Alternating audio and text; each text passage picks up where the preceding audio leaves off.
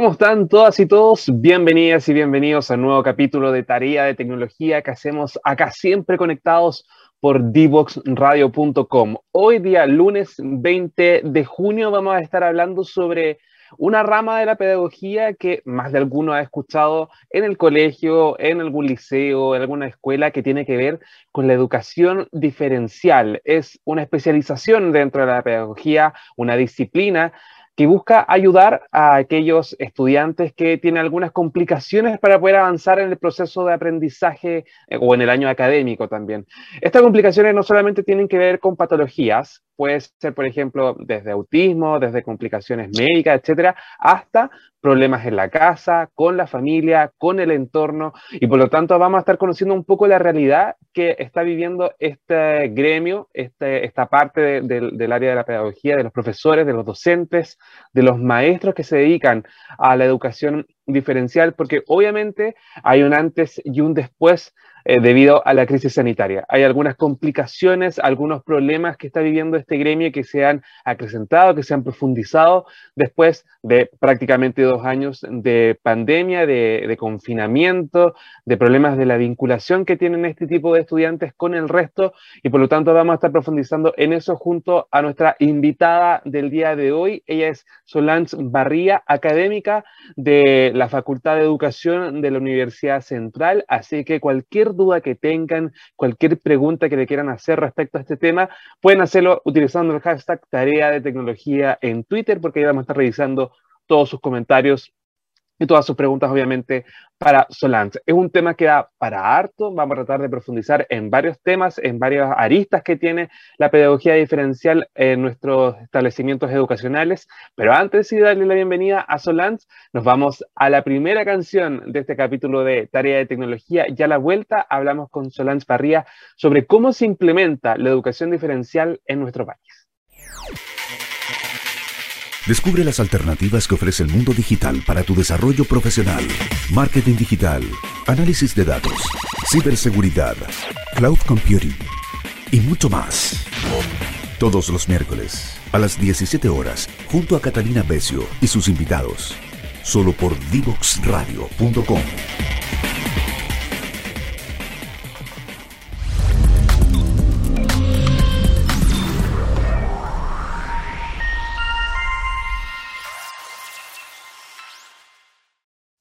te quedes fuera.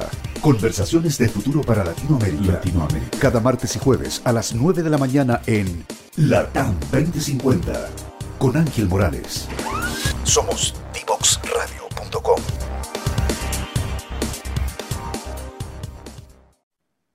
Ya estamos de vuelta con tarea de tecnología que hacemos siempre acá conectados en dboxradio.com. Y yo lo adelantaba en el primer bloque, vamos a estar conversando sobre la educación diferencial en nuestro país, cómo se implementa, cuáles son las principales complicaciones que están viviendo los estudiantes, pero también los docentes dedicados a esta rama de la pedagogía, porque es complejo, son temas que hay que tratar con cuidado, son diversos casos los que se pueden presentar en un establecimiento y la estrategia tiene que depender obviamente de las necesidades del estudiante en este caso.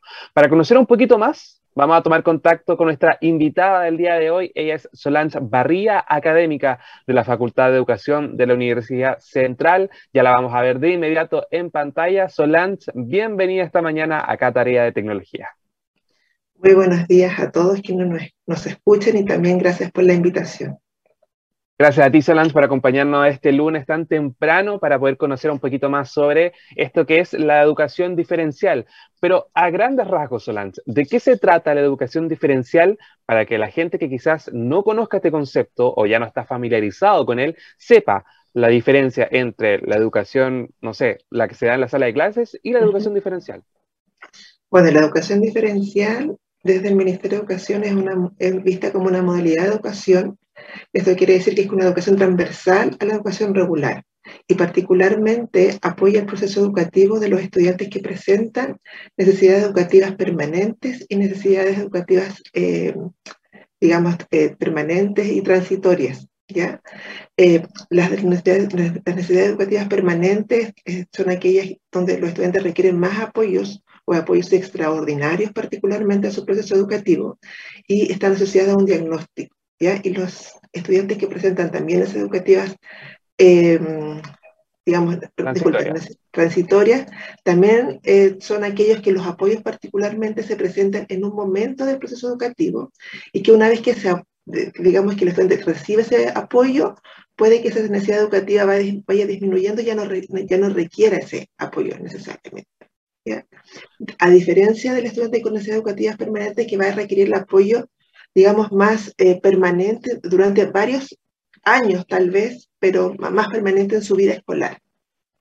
Solange, y estas necesidades no solamente tienen que ver con eh, problemas médicos, con patología, me imagino que también hay otros factores que influyen, por ejemplo, el entorno social, eh, la familia, eh, los cercanos, etcétera. ¿Cuáles son ahí como los más recurrentes que están dentro de los escolares? ¿Son problemas más médicos, por ejemplo, diagnósticos, etcétera? ¿O también va involucrado también la, la realidad y el entorno social? Lo que pasa es que una cosa es el diagnóstico que puede influir también en la necesidad educativa especial particularmente, en esta necesidad educativa especial permanente, pero también a veces hay factores más emocionales que pueden presentar los estudiantes o factores asociados al entorno donde viven, ¿ya? Como puede ser a lo mejor una situación, en, una situación en vulnerabilidad, digamos. Eh, ¿ya? Eso también puede influir en el proceso de aprendizaje de los estudiantes, que desde el contexto familiar o desde, desde, el contexto donde vive, desde el entorno donde vive, no le entregan los apoyos necesarios para progresar en sus aprendizajes. Y puede que a partir de esa situación pueda presentar una necesidad educativa, digamos, más, no tan permanente, sino que más eh, transitoria. Solange, y el trabajo de los profesores dedicados a la educación diferencial, ¿es directamente en la sala de clases? ¿Son como horarios extra, actividades como extraprogramáticas? Yo recuerdo, por ejemplo, que en mi colegio, cuando había un compañero que necesitaba reforzamiento, iba a educación diferencial, pero no necesariamente tiene que ver con complicaciones en, en permanente o transitoria, sino más bien era como aprovechar ese horario para reforzar aquellas materias que le costaba. ¿Es eso realmente educación diferencial? Mira, lo que pasa es que también la educación diferencial se aborda desde dos, si ves, sabemos que es, digamos, una modalidad de educación. También se da la educación especial en las escuelas especiales, porque en, escuelas especiales y en escuelas regulares. En las escuelas regulares existen los programas de integración escolar, donde además existe este, este, programa de educación, este, perdón, este PIE, está conformado por un equipo de profesionales educadores diferenciales, psicólogos, fonoaudiólogos, terapeutas ocupacionales, psicólogos, que es como la base. Pero también está la, educación especial en la escuela especiales, que también está conformado particularmente solamente por educadores diferenciales, por psicólogos, por terapeutas ocupacionales, eh, por fonoaudiólogos también. Entonces ahí los estudiantes, en Chile, digamos, hay varias escuelas especiales, muchas, pero también las escuelas especiales están categorizadas por diagnóstico. Escuelas especiales para personas con discapacidad intelectual, escuelas especiales para personas con discapacidad sensorial o con autismo, ¿ya? Es decir, hay categorías de escuelas especiales. Pero en rigor también, lo que aquí lo importante es identificar cuál es la necesidad de apoyo que requiere el estudiante en su proceso educativo. Y eso implica particularmente a veces contenidos de curriculares, en el área del lenguaje o en el área de, la de, matemática particularmente. ¿Ya? que es lo que se aboca el decreto 170 y del, del, decreto 83, los programas de integración escolar. ¿ya? Pero también a veces hay, particularmente en la educación especial, en las escuelas especiales, los estudiantes requieren apoyos también lo que tiene que ver con la conducta adaptativa. Y aquí se entiéndase por las habilidades conceptuales, el uso de las letras y los números, pero también en las habilidades sociales y en las habilidades prácticas. Las habilidades prácticas son aquellas las que, digamos, desarrollamos en el hogar, en nuestra vida más, digamos, en, lo que tiene que ver con actividades más hogareñas, ¿ya? O de autonomía e independencia en el traslado, por ejemplo, ¿ya? Pero también las necesidades pueden estar presentadas no, no tan solo en lo curricular, sino que también en otras habilidades, como las que te, acabo de mencionar. Eso es súper importante, Solange, porque me da pie para hablar de algo que queremos profundizar contigo en esta conversación, que tiene que ver con la realidad post pandemia. Bueno, seguimos en pandemia, pero con la luego de que los niños regresaron a la sala de clases, eso fue a partir de marzo de este año, se ha comprobado a través de estudios, de, análisis desde el Ministerio de Educación, etcétera, que hay retrasos no solamente en el aprendizaje, sino también en la sociabilización que tienen los propios estudiantes. Hay una serie de complicaciones, se han visto, por ejemplo, hechos de violencia, tanto dentro como fuera de los establecimientos, se han dado a conocer a través de redes sociales, de medios de comunicación, etcétera. ¿Cuáles son las principales complicaciones en ese sentido que están viviendo los, los profesores de educación diferencial y que quizás antes de la pandemia no se estaban presentando o quizás no de manera tan repetitiva o con tantos casos como se están generando en el día de hoy?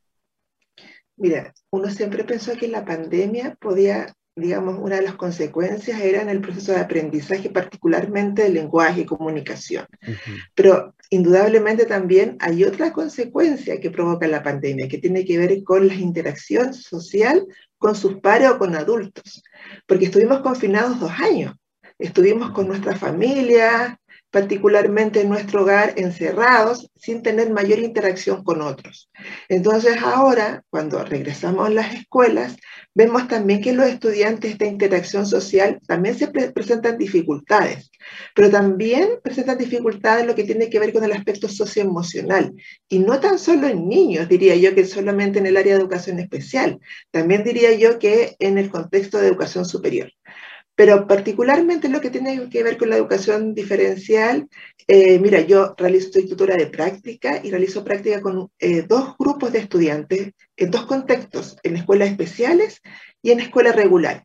Y en ambos contextos, lo que tiene que ver con el currículum particularmente, se observa que los estudiantes de educación básica presentan dificultades en la adquisición de la lectura y la escritura particularmente los estudiantes de tercero básico, porque ellos aprendieron a leer en, tiempos de pandemia.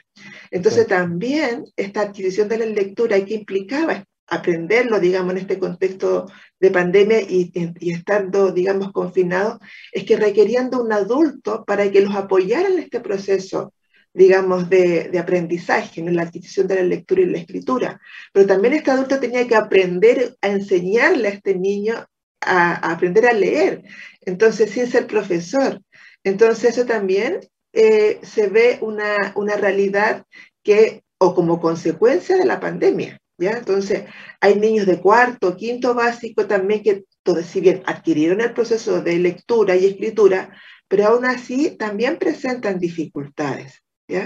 Ahora, en la escuela especial vemos particularmente también lo que tiene que ver con las habilidades socioemocionales y sobre todo lo social, la interacción con el otro, ¿ya? Porque particularmente las personas con discapacidad intelectual, como decía adelante, tienen esta dificultad en lo que tiene que ver con la conducta adaptativa, particularmente con la interacción con el otro.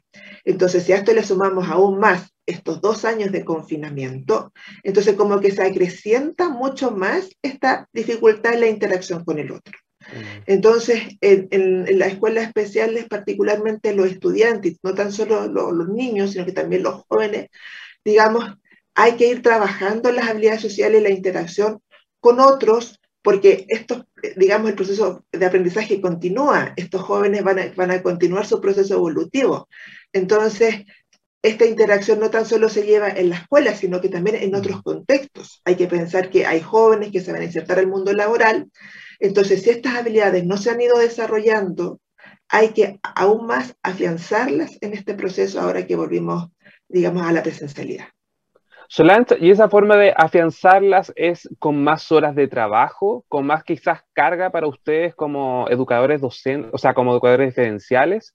¿O cómo, lo han, cómo han respondido un poco a esa necesidad de trabajar en esos temas que, que, obviamente se están generando de manera más masiva o quizás se están presentando en varios establecimientos a nivel nacional y que también se están dando mucho a conocer a través de redes sociales? Porque anteriormente en el programa hablábamos de que todos eh, estos videos de hechos de violencia que se han visto, de agresiones físicas, sobre todo entre los propios estudiantes, también se están dando a conocer no solamente porque no se hayan presentado antes, sino es un problema que se viene arrastrando previa a la pandemia. Pero hoy en día, con la conciencia que tienen los niños de las redes sociales, de los medios digitales, aprovechan también de difundir estos hechos que quizás siempre han ocurrido, pero que ahora son más públicos, por decirlo así.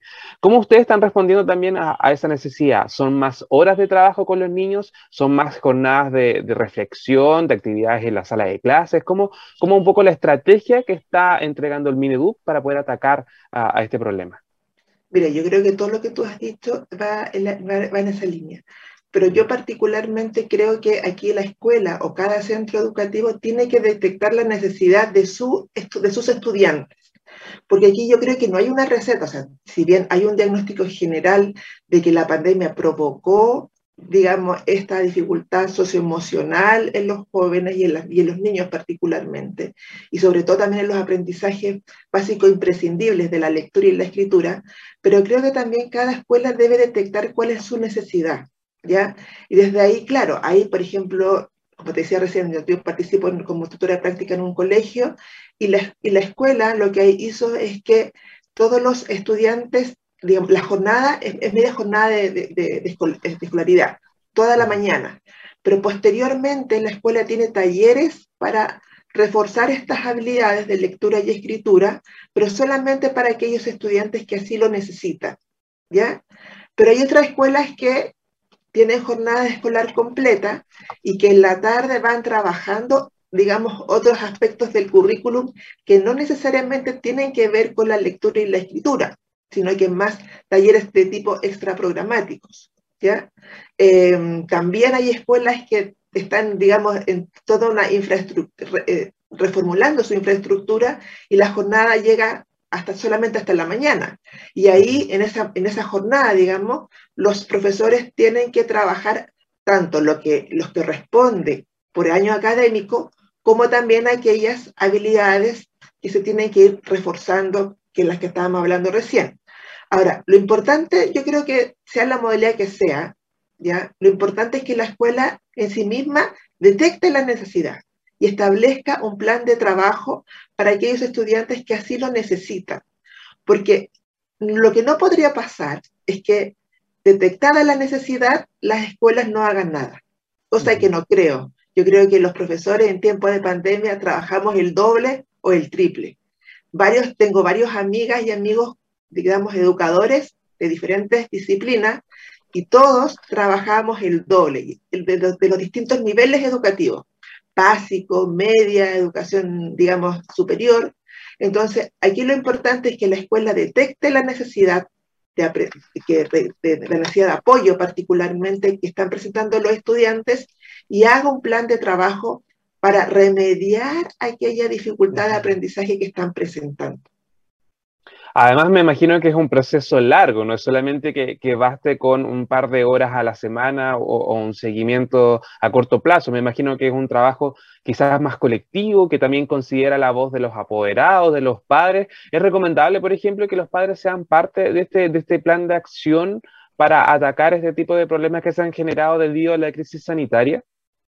Mira, nosotros en la carrera siempre consideramos que la familia es un factor fundamental en el proceso de aprendizaje. Y yo creo que en tiempos de pandemia y post-pandemia, aún más, ¿ya? Y sobre todo en este plan estratégico que podría implementar la escuela. O sea, se trabaja en, el colegio, pero también hay aprendizajes que se deben ir trabajando en el hogar.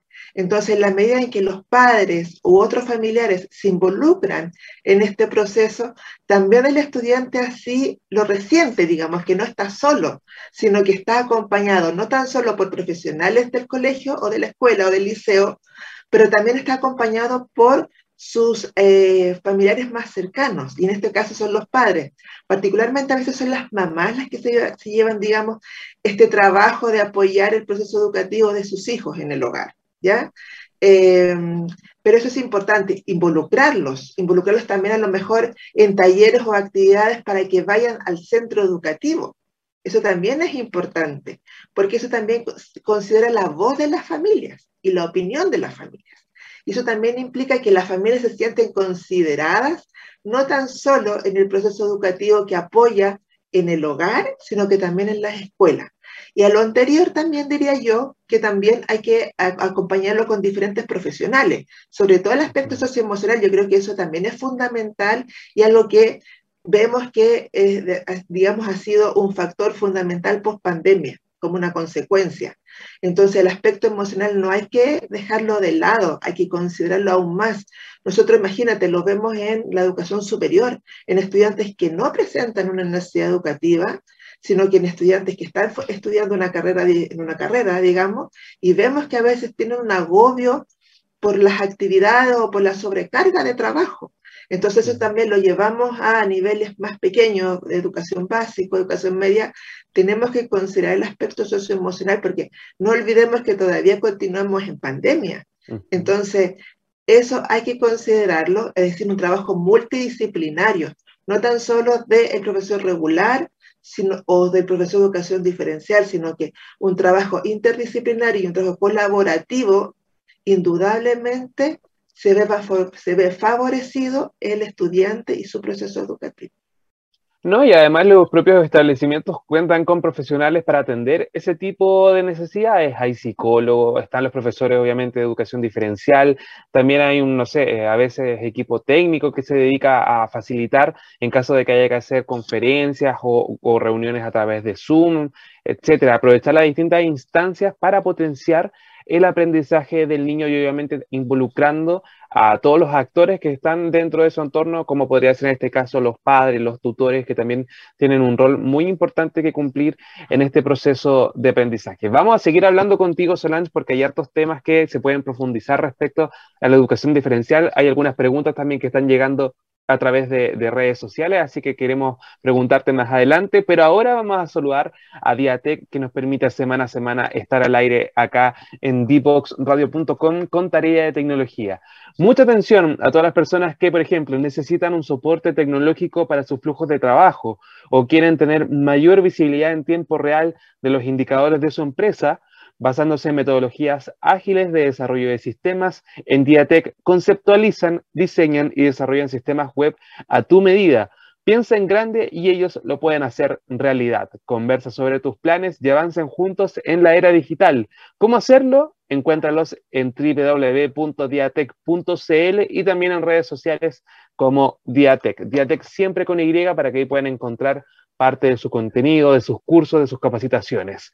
Nosotros ahora nos vamos a la segunda canción de este capítulo de Tarea de Tecnología y a la vuelta seguimos hablando con Solange de la Universidad Central sobre la educación diferencial en nuestro país y cómo se implementa en los colegios y liceos a lo largo del territorio nacional. Si quieres descubrir el valor de las ciencias de la computación en el desarrollo de los niños y jóvenes, no te puedes perder. Día Cero. Día Cero. Todos los jueves a las 18 horas, junto a Belén Bernstein y sus invitados. Día Cero.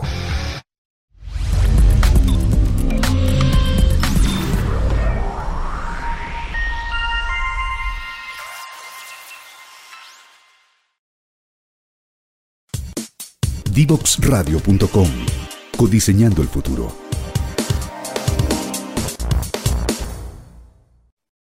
Ya estamos de regreso haciendo tarea de tecnología acá en divoxradio.com y recuerden que este y el resto de los capítulos de nuestro programa están disponibles siempre en www.divoxradio.com y también en todas las redes sociales que ven acá abajo. Estamos en Facebook, en Twitter, en Instagram, en YouTube y hasta en LinkedIn para que puedan conocer también los distintos invitados y los temas que vamos a estar abordando, no solamente en este programa, sino también en el resto de los contenidos de D-Box Radio. Nosotros hoy seguimos conversando con Solange Barría, quien es académica de la eh, Facultad de Educación de la Universidad Central, porque estamos hablando sobre educación diferencial.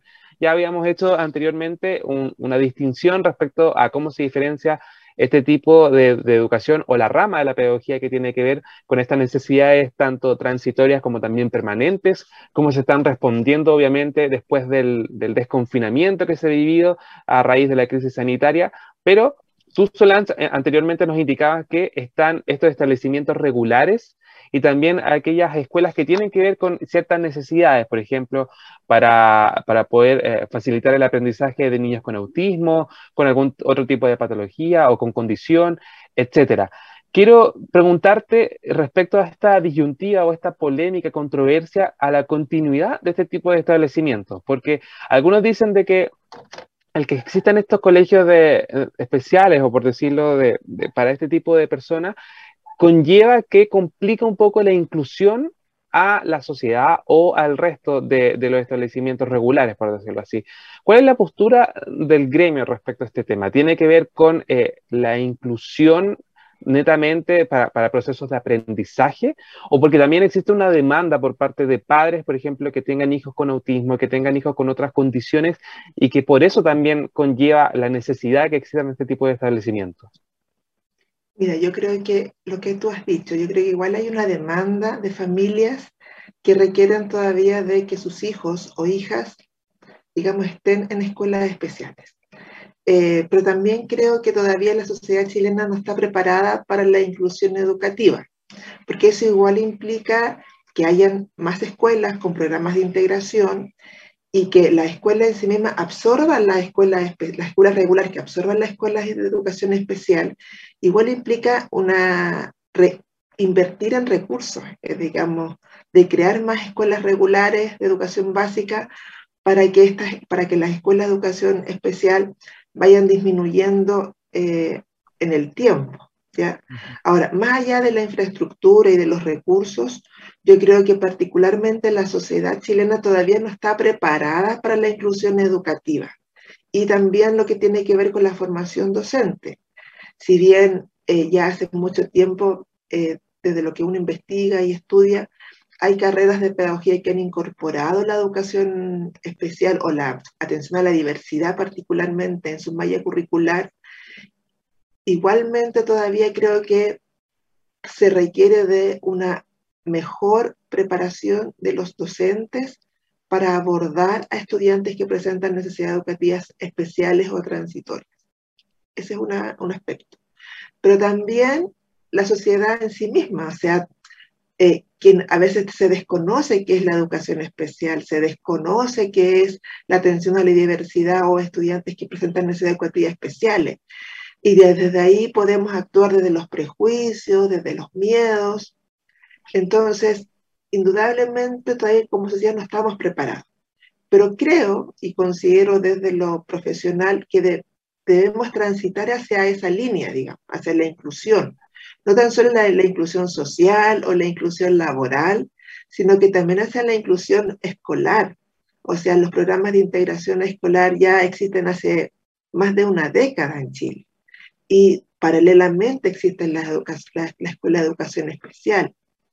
Eh, con todo el cariño que le tengo a la Escuela de Educación Especial, porque me formé en una de ellas, trabajé por mucho tiempo en una de ellas, creo, y también el conozco el trabajo que hacen las escuelas especiales, porque hacemos práctica actualmente en una de ellas, eh, creo que también para favorecer, digamos, la, la inclusión, tenemos que transitar hacia una inclusión educativa donde las escuelas especiales a través del tiempo, digamos, y esto también hay que ser súper realista porque tampoco es de, un día para otro.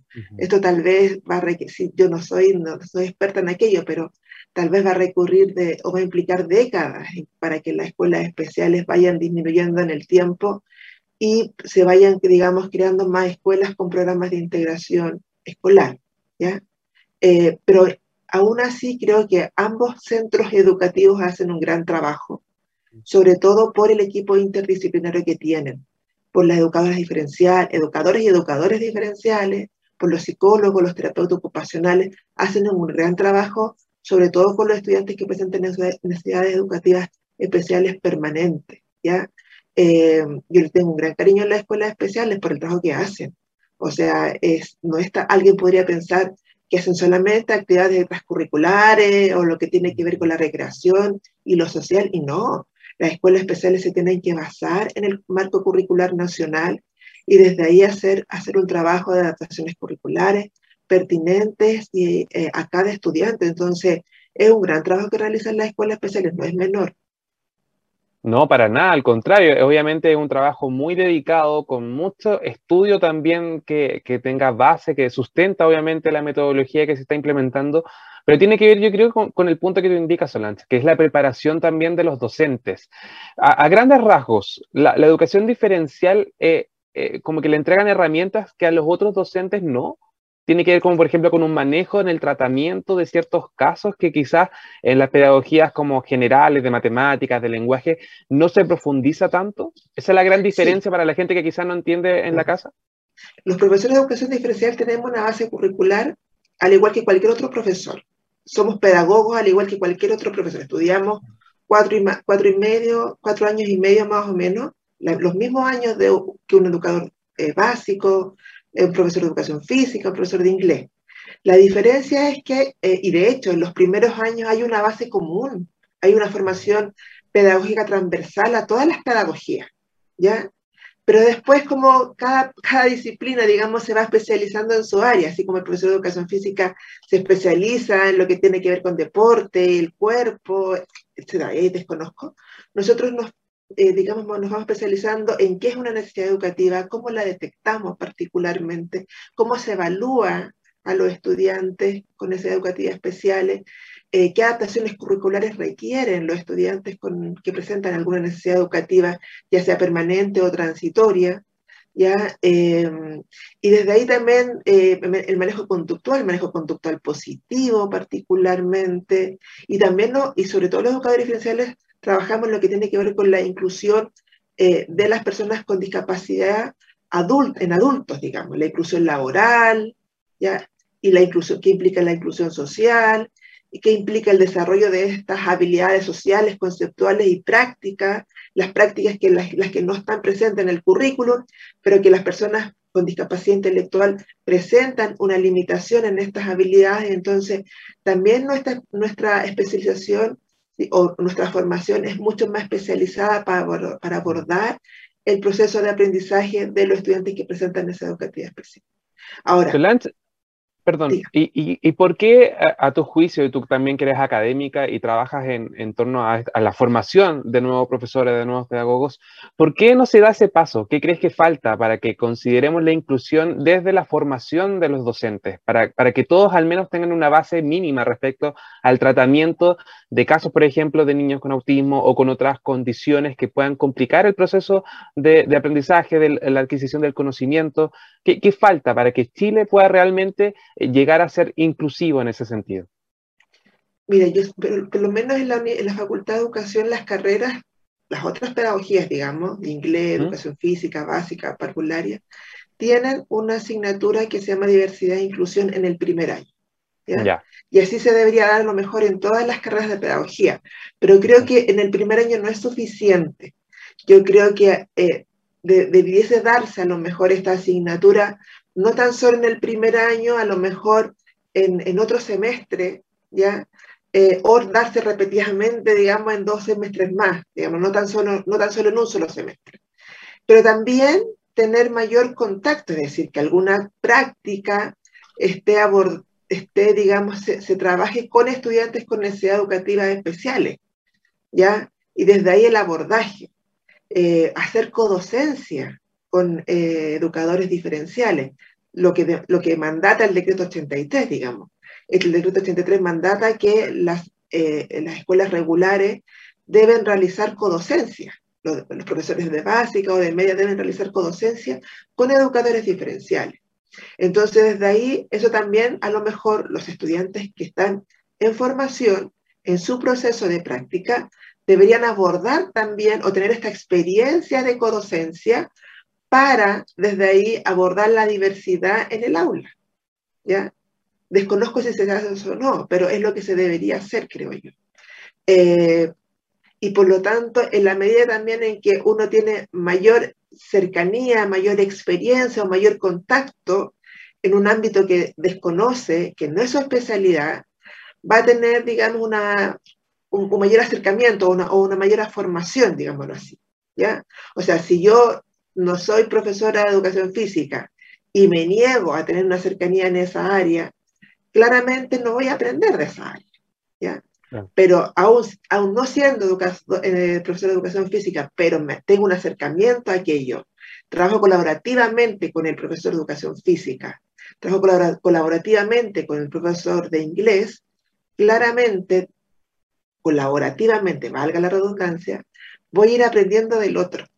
Exacto. ¿ya? Y ese aprendizaje del otro lo voy haciendo parte y lo voy incorporando a mi formación y sobre todo a mi práctica educativa. Y aquí mm. también es importante también conocer qué, qué representación tienen los profesores de las otras disciplinas sobre las necesidades educativas de los estudiantes.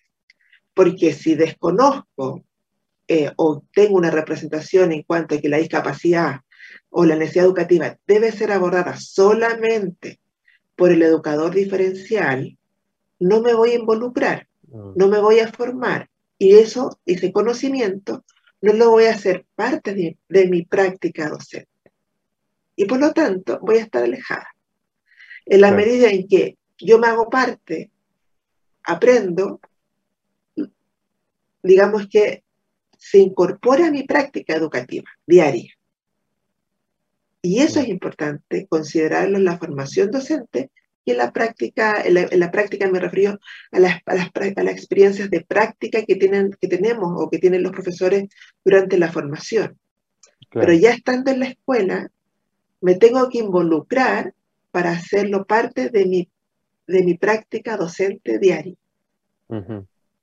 Que yo creo como el, el gran propósito que debiesen tener eh, en todos los establecimientos, ¿no? Para realmente concretar esta inclusión y facilitar el proceso de, estos estudiantes que quizás tengan complicaciones, que quizás tengan necesidades que un profesor regular o con los horarios regulares no puede atender, ya sea porque tiene que pasar el contenido, porque tiene que eh, avanzar obviamente las exigencias en las notas, que también obviamente está el estrés de, alcanzar a ver toda la materia dentro del año académico. Son una serie de necesidades que, obviamente si se trabaja de manera colaborativa, pero como, como instaurándose dentro del establecimiento, eh, una, como una política interna, por decirlo así, que también se pueda replicar en nuestros establecimientos. Eso es lo que favorecería un poco a, la inclusión como realmente se, se, propone o se idea o se idealiza, mejor dicho, eh, dentro de los establecimientos de las salas de clase sobre todo. Antes de finalizar, Solange, te quiero hacer una pregunta que me llegó por interno porque si no me van a matar, si no te la hago, pero tiene que ver con que eh, hay un caso en específico donde la, para poder reforzar obviamente el trabajo del educador, del educador diferencial, lo están haciendo a través de eh, clases por Zoom, por ejemplo, o por actividades de manera online. ¿Realmente son efectivas este tipo de instancias, considerando que hoy en día eh, se está yendo a clases, se está yendo de manera presencial a las distintas actividades? ¿O es bueno continuar, por ejemplo, con este reforzamiento o con estas eh, actividades quizás extraprogramáticas a través de plataformas digitales? Mire, yo creo que las plataformas digitales algo beneficioso que trajo la pandemia es que las conocimos todos. Y hay diferentes plataformas y eso yo creo que llegó para quedarse. Ahora, muy personal, creo que si, ya todos regresamos a la presencialidad, lo mejor es el trabajo presencial. Porque si bien la plataforma, como ahora, por ejemplo, nos podemos conectar con personas que están a grandes distancias, por ejemplo, que es algo beneficioso, pero creo que para el proceso educativo eh, la presencialidad es mucho más significativa. ¿Por qué? Porque en la presencialidad yo puedo presentar al estudiante o entregarle material concreto, cosa que en la virtualidad no puede. ¿ya? Solamente en la virtualidad yo le puedo presentar herramientas digitales o material digital, ¿ya? Pero en la presencialidad el estudiante tiene la oportunidad de manipular, de escuchar, de mirar, de tocar, ¿ya? Y también la presencialidad nos permite este acercamiento más que lo que estamos hablando del socioemocional, lo afectivo, ¿ya? La plataforma como que nos aleja un poco de lo socioemocional, lo afectivo. No, no, no, nos permite tocarnos, tal vez no, claro, estamos en pandemia, pero esa, ese aprendizaje o ese trabajo con el estudiante en lo virtual yo creo que ya para casos extremos, digamos, cuando hay un brote en un colegio, en un curso de, coronavirus, por ejemplo, pero si, esa, si ese factor o esa realidad no existe, creo que el trabajo del proceso educativo debe darse presencialmente, porque así tenemos, digamos, como el control en el sentido de que, ¿cómo está aprendiendo el estudiante? ¿Es necesario que le repita? Le repite. Pero a veces el estudiante virtualmente puede estar interesado en otros, o sea, puede tener otros factores en el, entorno que le van a permitir no estar muy atento o concentrado a lo que el profesor le está enseñando. Entonces, en la presencialidad esos factores disminuyen, porque uno le puede decir, guarde el celular, eh, por ejemplo, y, el contacto físico y la cercanía es mucho más enriquecedor en un proceso de aprendizaje que lo virtual. Claro. Y lo que ha sido muy enriquecedor, Solancha, esta conversación, de verdad, un gusto que nos haya acompañado esta mañana acá en Tarea de Tecnología y sobre todo para conocer un poco las complicaciones y las adversidades que están viviendo eh, el gremio de, los profesores, sobre todo en educación eh, diferencial. Y obviamente hablar de inclusión, de cómo realmente logramos esta inclusión, no tan solo en la sala de clases, sino también como ya una mirada país, un poco más general, y este trabajo colaborativo, un poco que es la recomendación que, entregaste durante esta conversación respecto a, a que todos los profesores puedan trabajar de manera colectiva en pro de la inclusión y que se implemente esto ya como una política interna dentro del establecimiento y así puedan favorecer eh, que todos estos niños realmente sean incluidos y considerados en todas las ramas del colegio, no solamente eh, en las clases, sino también al momento de sociabilizar y, y la otro tipo de actividades que también se van generando tanto dentro como fuera de los colegios y de los establecimientos. Solange Barría, académica de la Facultad de Educación de la Universidad Central, muchas gracias por acompañarnos esta mañana acá en Tarea de Tecnología y esperamos, ojalá, muy pronto tenerte nuevamente para seguir hablando sobre este u otros temas que puedan darse más adelante. Muchas gracias a ustedes y a todos que nos escucharon. Nosotros nos vamos ahora a la última canción de Tarea de Tecnología y a la vuelta, la tarea para la casa, antes de despedir el capítulo del día de hoy. Te invitamos a conocer el destacado rol central de la educación técnica profesional en Chile, sus innovaciones, desarrollos y el importante impacto que genera en las personas y los territorios. Cada jueves, 17 horas, junto a Elizabeth Zapata, solo en divoxradio.com.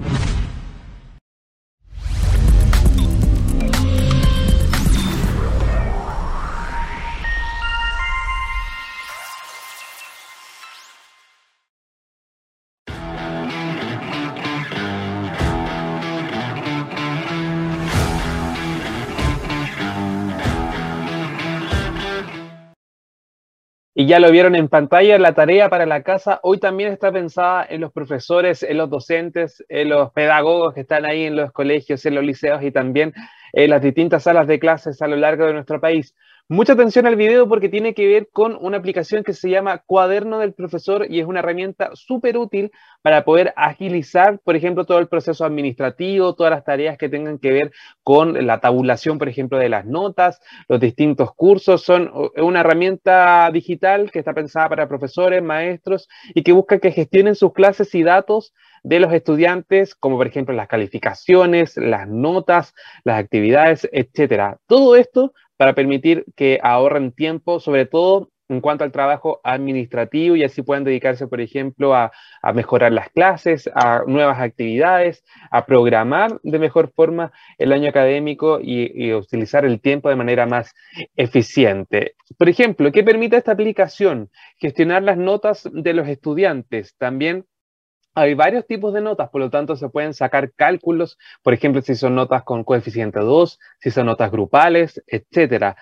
Tiene rúbricas de las notas y también un cálculo automático, por lo tanto la tabulación es mucho más rápida, mucho más sencilla para los docentes y ya no dependen tanto del libro de clases, que también lo hemos conocido anteriormente y que ya va en retirada, según lo que están indicando desde eh, la autoridad en la materia.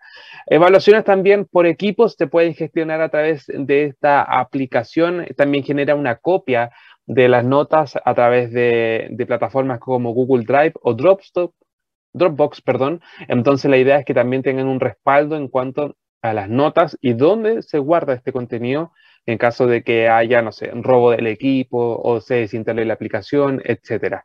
También hay estadísticas en cuanto a la asistencia, que obviamente es una ayuda a todos los profesores para que no pierdan tiempo calculando cuántas veces falta un estudiante, si está en riesgo de repetir por inasistencia, etcétera. Y también permite exportar este contenido a formatos como PDF u otra alternativa para que así después lo puedan compartir con los apoderados, por ejemplo, en reunión de apoderados o con el plantel administrativo a final de año, etcétera. Tiene una versión premium, así que por lo tanto hay algunas opciones que están disponibles solo si se paga por una suscripción, que si no me equivoco es anual, pero si quieren conocer más sobre esta alternativa, la pueden buscar en iOS o también en Android, porque funciona para estos dos sistemas operativos. Está en Google Play o también en App Store. Ahí lo pueden buscar como cuaderno del profesor la instalan y luego la utilizan y nos cuentan qué les pareció, si realmente les gustó o no, si tienen otra alternativa, etcétera. Ahí todos los comentarios los vamos a estar revisando con el hashtag tarea de tecnología en Twitter, así que vamos a estar muy atentos a cuál es la evaluación de todos los docentes, de todos los profesores que instalaron esta aplicación y la utilizaron obviamente para hacer ese feedback, conocer cuál es la evaluación final respecto a esta alternativa digital. Con esta información nosotros nos despedimos, dejamos hasta acá el capítulo de tarea de tecnología del día de hoy, pero el miércoles nos reencontramos con un nuevo invitado o invitada para seguir hablando sobre innovación, sobre tecnología, pero sobre todo de educación, que eso es lo que nos importa. Con esto nos vamos entonces, que tengan una excelente jornada y nos vemos muy pronto, siempre conectados acá en dboxradio.com.